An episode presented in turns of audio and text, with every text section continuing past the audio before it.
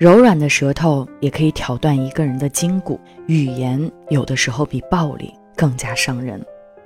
你好，这里是珊姐情感急诊室，讲述一千个女人的情感故事，透过他人的故事疗愈自己的人生。我们常说，沟通是解决一切问题的关键。反过来说，很多问题也是由于沟通方式的不当而引起的。尤其啊，是在婚姻关系中，经常会出现一种情况，就是本来鸡毛蒜皮大的一点小事儿，却会在你一言我一语的来往中愈演愈烈，最后吵到面红耳赤，两败俱伤。就像我的前同事薇薇，结婚还不到一年，就已经闹了三次离婚。原因呢，就是两口子都不会好好说话，总是三天一小吵，五天一大吵。但凡起了战火的星子，就绝对不会轻易平息，以至于啊，两个人都不得不减少跟对方说话的次数，因为谁也不知道哪句话就能成为新一轮家庭大战的导火线。上次呢，朋友们一起去薇薇家聚会，结果呢，小两口又一言不合开始对呛。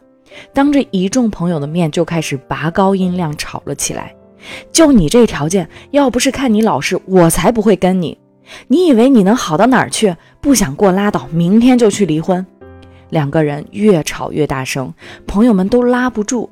最后呢，微微的丈夫摔门离去，微微自己也难受的不行。原本热热闹闹的聚会，只能不欢而散。记得《欲望山庄》里面有这么一句话。柔软的舌头也可以挑断一个人的筋骨，语言有的时候比暴力更加伤人，尤其是婚姻关系中的这种暴力沟通，更是一场超越了身体伤害的心灵暴击，它带来的伤害往往比肉体上的伤害更为严重。即便时间可以让伤疤愈合，但语言暴力所引起的一系列后遗症，也依然会让经历过的人久久不能忘怀。所以今天的重点问题就是在夫妻相处中，应该如何避免这样的暴力沟通呢？我给大家总结了三点。首先呢，沟通时先陈述事实，而不是指责批评。卢森堡博士在他的著作《非暴力沟通》一书中说到啊，我们在说一件事情之前，首先要仔细观察正在发生的事情，并清楚地说出观察结果。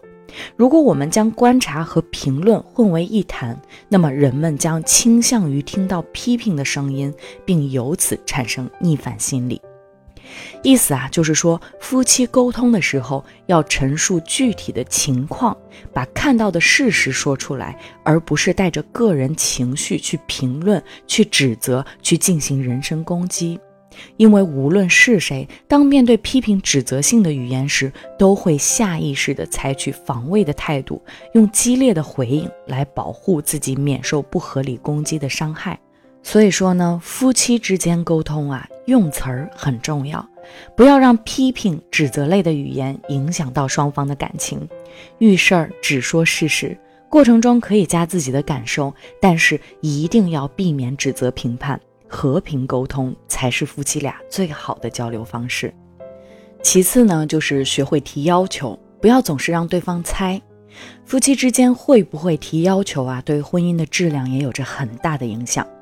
懂得提要求的夫妻会减少很多矛盾，感情会越来越好；不懂得提要求的夫妻则会常有争执，影响感情。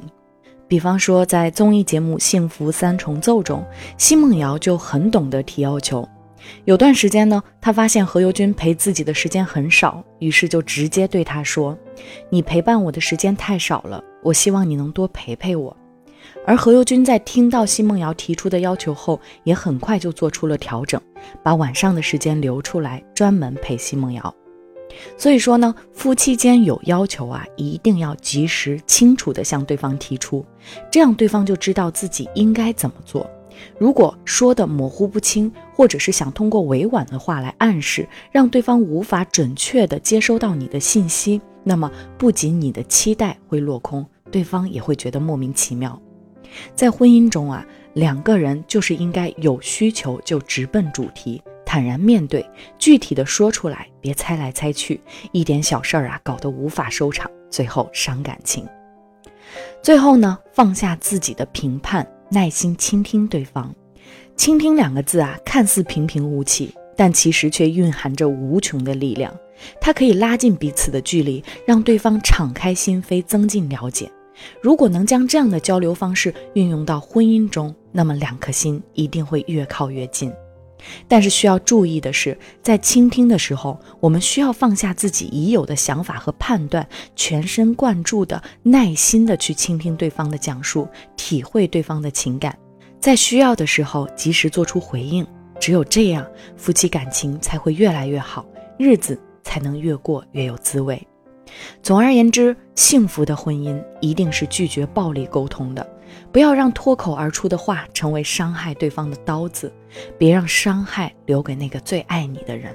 我们要将充斥着暴力语言的厚厚墙壁转换成一座连接心灵的桥梁，让爱自然流露，才能让婚姻更加恩爱幸福。好了，今天的节目到这里就结束了。如果你也在感情中遇到解决不了的难题，可以留言或私信把你的故事分享给我，我会在每周三和周五晚八点，珊姐情感急诊室与你不见不散。欢迎关注我的节目，珊姐与你共同成长，做你情感背后的靠山，带你找到幸福的方向。我是珊姐，我们下期再见。